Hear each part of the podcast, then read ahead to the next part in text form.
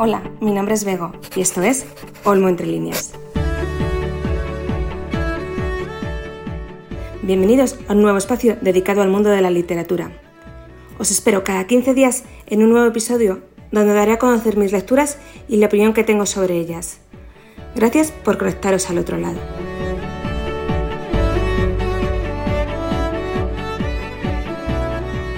Bienvenidos al primer episodio de este podcast, espero que os guste o al menos os mantenga entretenidos. En este primer episodio he decidido hacer un balance lector de este año y en él he escogido tres lecturas que son las que más me han gustado o quizás más me han removido por dentro. No tienen orden de preferencia, solo las voy a ir nombrándolas y empezamos con El olvido que seremos de Héctor Abad Facilince. Esta novela es una novela autobiografiada en mi opinión no es otra cosa que una carta de amor del autor hacia su padre. Saca todo lo que tiene dentro después de muchos años y lo plasma en el papel. Lo que voy a comentar a continuación no es ningún spoiler, ya viene en la contraportada del libro y dice así, Colombia, años 80, Héctor Abad Gómez es asesinado en Medellín. Este hombre es el padre del autor, era médico, escritor, pero sobre todo es recordado por su gran activismo en pro de los derechos humanos. Esto, por desgracia, hizo que al ser un gran luchador y reivindicar que todos los seres humanos tenían que vivir dignamente, hizo que esa misma lucha pusiera en contra a muchas personas influyentes del país. Aunque después de comentaros esto parezca que el libro puede ser muy triste, es totalmente al contrario. Está escrito con mucho cariño, con mucha ternura y describe la vida familiar cuando aún vivía su padre. En esta narración aparece un padre muy cariñoso, que siempre estaba dando muestras de amor a los suyos, pero también educaba con disciplina, haciendo ver a sus hijos que no todo el mundo vive con las mismas facilidades que tenían ellos en casa.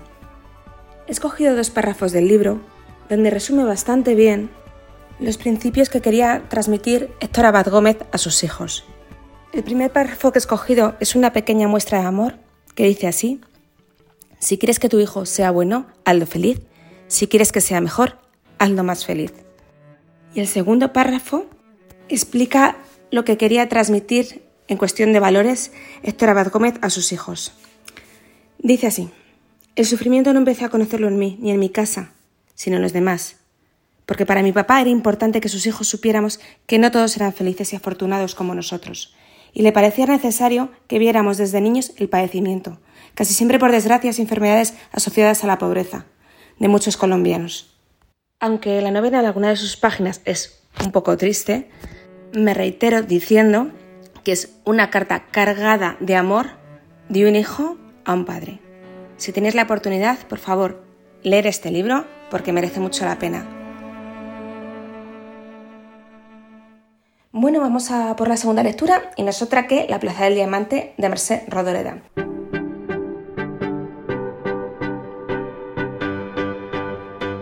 Esta joya me la encontré por casualidad, iba por otro libro, pero vi este y la contraportada y me llamó mucho la atención. Me acerqué a la librera y la pregunté si lo había leído y qué le parecía. Se puso muy seria y me dijo, por favor, léela. Bueno, dicho y hecho. La compré y a día de hoy se ha convertido en una de mis lecturas favoritas de este año. Esta narración discurre entre la Segunda República, la guerra y la posguerra. Como todos sabemos, una época muy dura de este país. La protagonista se llama Natalia y tengo que decir que Natalia se ha convertido en mi ojito derecho este año. Es mi personaje favorito de todas las lecturas que he hecho. Natalia me ha cogido de la mano y me ha hecho que la acompañe durante toda la lectura. Este personaje es especial.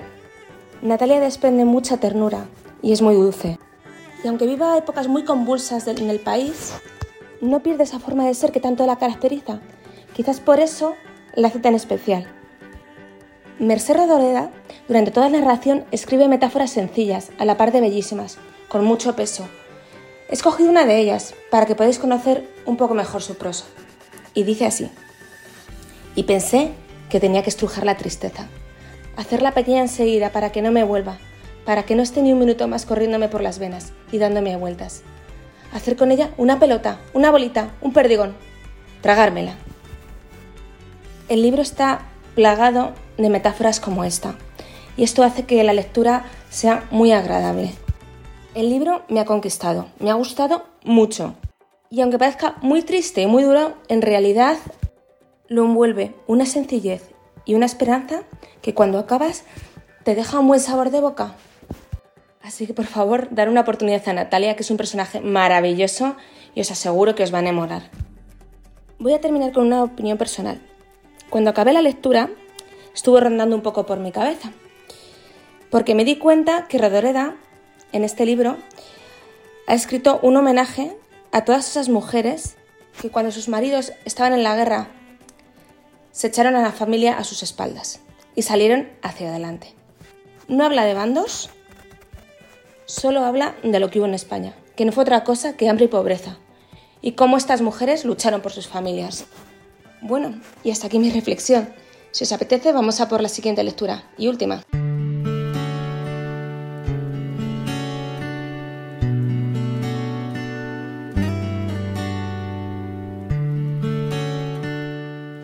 En la Tierra somos fugazmente grandiosos de Ocean Vuong. Bueno, qué deciros, vaya libro, vaya maravilla, pero también deciros que es el libro más duro que me he leído este año. En la contraportada os encontraréis una primera frase que dice así, un hijo le escribe una larga carta a su madre que no sabe leer. La carta en realidad es un examen de conciencia, un repaso por los elementos clave que forman su identidad. Esta lectura nos desvela las vivencias íntimas del autor y así la convierte en novela. El autor narra cómo fue emigrar a Estados Unidos desde Vietnam. Lo que creo que hace dura esta narración es que no adorna en ningún momento, de hecho narra con una sinceridad aplastante. La lectura hace que te traslades a la vida familiar y te explica cómo su madre era una auténtica montaña rusa. En el libro hay episodios bastante fuertes, cargados de violencia por parte de la madre, pero el autor hace que en ocasiones empatices con la madre, ya que te da a conocer su pasado, y no es otro que el de una mujer maltratada por su marido y con un estrés postraumático después de haber sufrido una guerra. Nos hace ver cómo Estados Unidos oculta un racismo velado, cómo este país siempre intenta vender una cosa que luego realmente no es, y bueno, cómo tienen que buscar su sitio o, bueno, más bien ocuparlo va pasando el devenir de los, años, te cuenta experiencias bastante desagradables y así poco a poco va llegando la adolescencia y el despertar sexual, y con ello la homosexualidad y las drogas. En esta parte del libro hay un personaje muy importante que no es muy buena influencia, su nombre es Trevor, y es la persona de la que se enamora.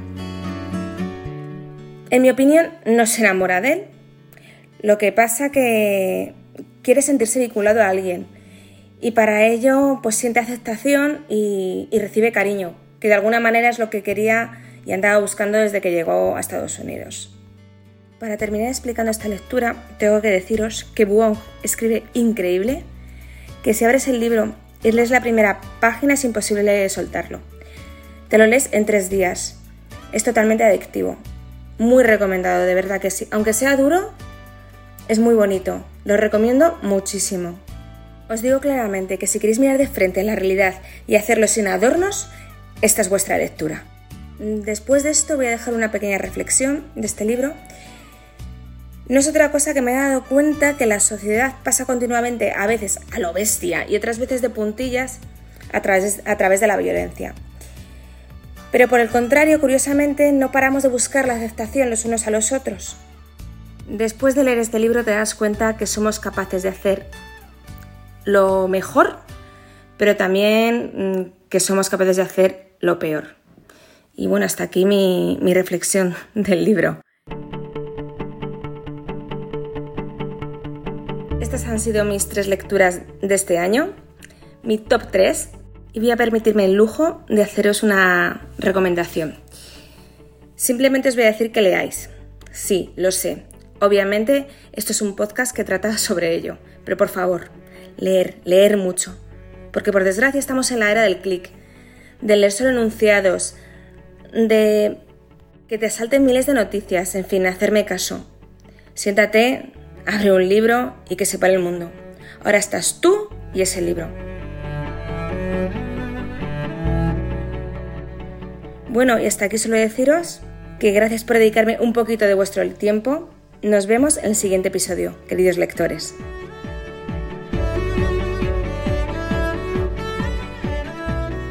Hasta aquí el episodio de Olmo Entre Líneas. Podéis seguir el podcast en distintas plataformas como iBox, Apple Podcasts y Spotify. Además, si os interesa interactuar y cambiar diferentes opiniones sobre la literatura, solo tenéis que seguir a la cuenta Olmo Entre Líneas en Instagram. Nos vemos en 15 días, queridos lectores.